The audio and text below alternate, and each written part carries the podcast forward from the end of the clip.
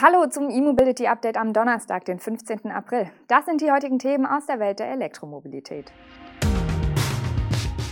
Premiere Audi Q4 e-tron, Plug-in-Hybride vor dem Aus, Huawei wird Lieferant für Elektroautos, Verbände fordern Lkw-Ladenetz und NBW baut ihr Hypernetz weiter aus. Auf geht's! Audi hat mit dem Q4 e-tron und dem Q4 Sportback e-tron seine elektrischen Einstiegsmodelle vorgestellt. Nach allerhand Designhäppchen in den vergangenen Monaten wurden bei der Premiere nun das Seriendesign enthüllt und die technischen Daten veröffentlicht. Da der Q4 auf dem VW-Baukasten MEB basiert und auch in Volkswagens MEB-Werk in Zwickau gebaut wird, sind zahlreiche Werte natürlich bereits bekannt. In der Zusammenstellung der möglichen MEB-Komponenten weicht Audi aber ein wenig von der Politik ab, die VW und Skoda für ihre Elektromodelle bieten. Audi wird den Q4 e-tron und den Sportback in drei Varianten anbieten. Das Einstiegsmodell setzt jeweils auf die 52 kWh große Batterie des MEB, die etwa aus dem VW ID4 bekannt ist. Zudem nutzt Audi die 125 kW Variante des Heckmotors. Die Reichweite liegt bei 341 km nach WLTP im Q4 e-tron bzw. 349 km im Sportback. Die mittlere Variante nutzt die bekannte 77 kWh Batterie und die Leistung der E-Maschine beträgt dabei 150 kW. Die Reichweite gibt Auto hier mit 520 bzw. 528 km an. Das Top-Modell ist der Q450 e-tron Quattro. In diesem wird die 77 kWh Batterie mit zwei Elektromotoren kombiniert. Die Systemleistung liegt bei 220 kW. Der Quattro gehört bei Audi dazu, sagte der neue Audi-Entwicklungsvorstand Oliver Hoffmann. Die vorläufige Reichweite gibt Audi in diesem Fall mit 488 Kilometern oder 497 Kilometern im Sportback an. Der Verkauf beider Karosserievarianten soll im Juni starten. Die Preise beginnen bei 41.900 Euro vor Förderung beim Einstiegsmodell. Die mittlere Version kostet mindestens 47.500 Euro und der Quattros startet bei 52.900 Euro. Der Sportback ist jeweils rund 2.000 Euro teurer. Zum Marktstart soll es übrigens auch zwei Editionsmodelle geben. Plug-in-Hybride könnten laut einem Medienbericht schneller vom Markt verschwinden als von vielen Autobauern derzeit vorhergesagt. Hintergrund sind nicht etwa Abgasnormen oder Klimagesetze, sondern neue EU-Vorschriften zu umweltfreundlichen Investments. Der Nachrichtenagentur Reuters liegt der Entwurf der Green Finance-Regelung vor, die angeblich schon Ende 2021 in Kraft treten soll.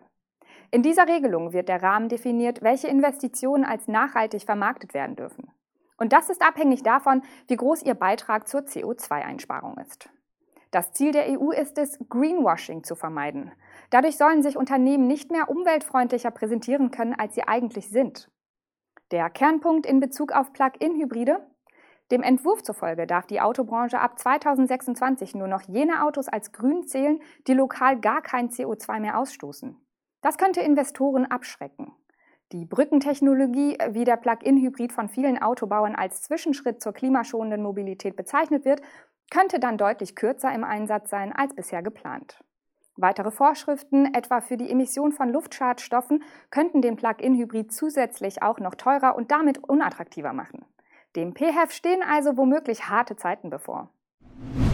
Das Gerücht, wonach Huawei eigene Elektroautos herausbringen will, hat sich in der Form nicht bestätigt. Wie Huawei-Chef Eric Yu gegenüber Analysten erklärte, will der Technologiekonzern aus China aber Komponenten für Elektroautos liefern.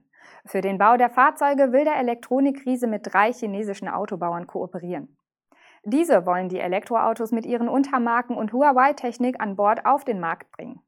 Ein Logo mit dem Vermerk Huawei Inside werde darauf hinweisen, dass in den gemeinsam entwickelten Autos Technik zum autonomen Fahren von Huawei stecke. Sehr selbstbewusst zeigt sich Huawei bei den entsprechenden Funktionen. Hier gab Yu vor Analysten an, dass man Tesla in einigen Bereichen bereits übertroffen habe. Als Absatzmarkt für seine Komponenten sieht Huawei offenbar zunächst vor allem die Heimat. In China kommen jedes Jahr 30 Millionen Neuwagen auf die Straße, sagte Yu. Selbst wenn man die Märkte außerhalb Chinas nicht erschließe, sei das für Huawei bereits ein sehr großes Geschäft. Gänzlich neu in der Autobranche ist das mit Smartphones und Netzwerk Netzwerktechnik groß gewordene Unternehmen übrigens nicht. So arbeitet etwa Mercedes-Benz in China bei einigen Infotainment-Funktionen mit Huawei zusammen. Zudem hatte Huawei vergangenes Jahr einen Elektromotor für E-Autos vorgestellt. 1000 Ladepunkte für Elektro-Lkw in der EU bis zum Jahr 2025. Das fordert der europäische Herstellerverband AKEA in einem Schreiben an die EU-Kommission. Dieses wurde gemeinsam mit der Organisation Transport and Environment verfasst. Bis 2030 soll das Lkw-Ladenetz gar schon auf 42.000 Ladepunkte angewachsen sein. In dem achtseitigen Papier wird diese Ladeinfrastrukturoffensive zudem um eine Zielmarke für Wasserstofftankstellen für Schwerlastfahrzeuge ergänzt. Bis spätestens 2025 schlagen die Initiatoren des Briefs 300 solcher H2-Tankstellen vor und bis spätestens 2030 dann bereits rund 1000. Beide Verbände äußern unisono, dass diese Ziele zwar ehrgeizig, aber notwendig seien, um den europäischen Green Deal zu erreichen. Diese Forderungen sollen in die anstehende Überarbeitung der europäischen Richtlinie für die Infrastruktur für alternative Kraftstoffe, kurz AFID, einfließen.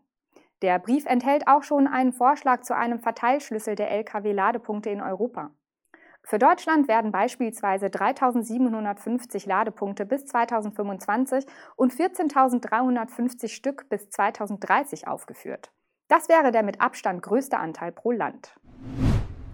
Die NBW baut durch eine Kooperation mit der Defama Deutsche Fachmarkt AG ihre Schnellladeinfrastruktur im Handel in Deutschland weiter aus. Mittelfristig will die NBW rund 30 der insgesamt rund 40 Standorte der Defama mit Ladesäulen ausstatten. Zunächst installiert der Energieversorger an drei Pilotstandorten des Immobilienunternehmens je bis zu 8 HPC-Ladepunkte mit bis zu 300 kW Leistung. Mittelfristig sollen dann an rund 30 hochfrequentierten Standorten Ladesäulen entstehen. Einen genauen Zeitplan nennen die Partner aber noch nicht. Die Defama besitzt vor allem Einzelhandelsobjekte in kleinen und mittelgroßen Städten in Nord- und Ostdeutschland.